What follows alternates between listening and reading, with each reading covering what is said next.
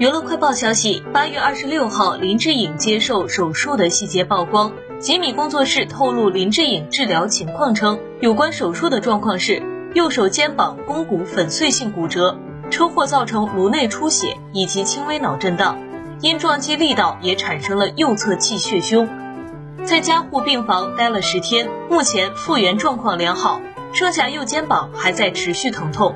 关于车祸的问题，如之前声明所述。会配合相关单位进行说明，其他内容不再多做阐述。目前先让林志颖先生进行休养以及陪伴家人。再次谢谢大家的关心。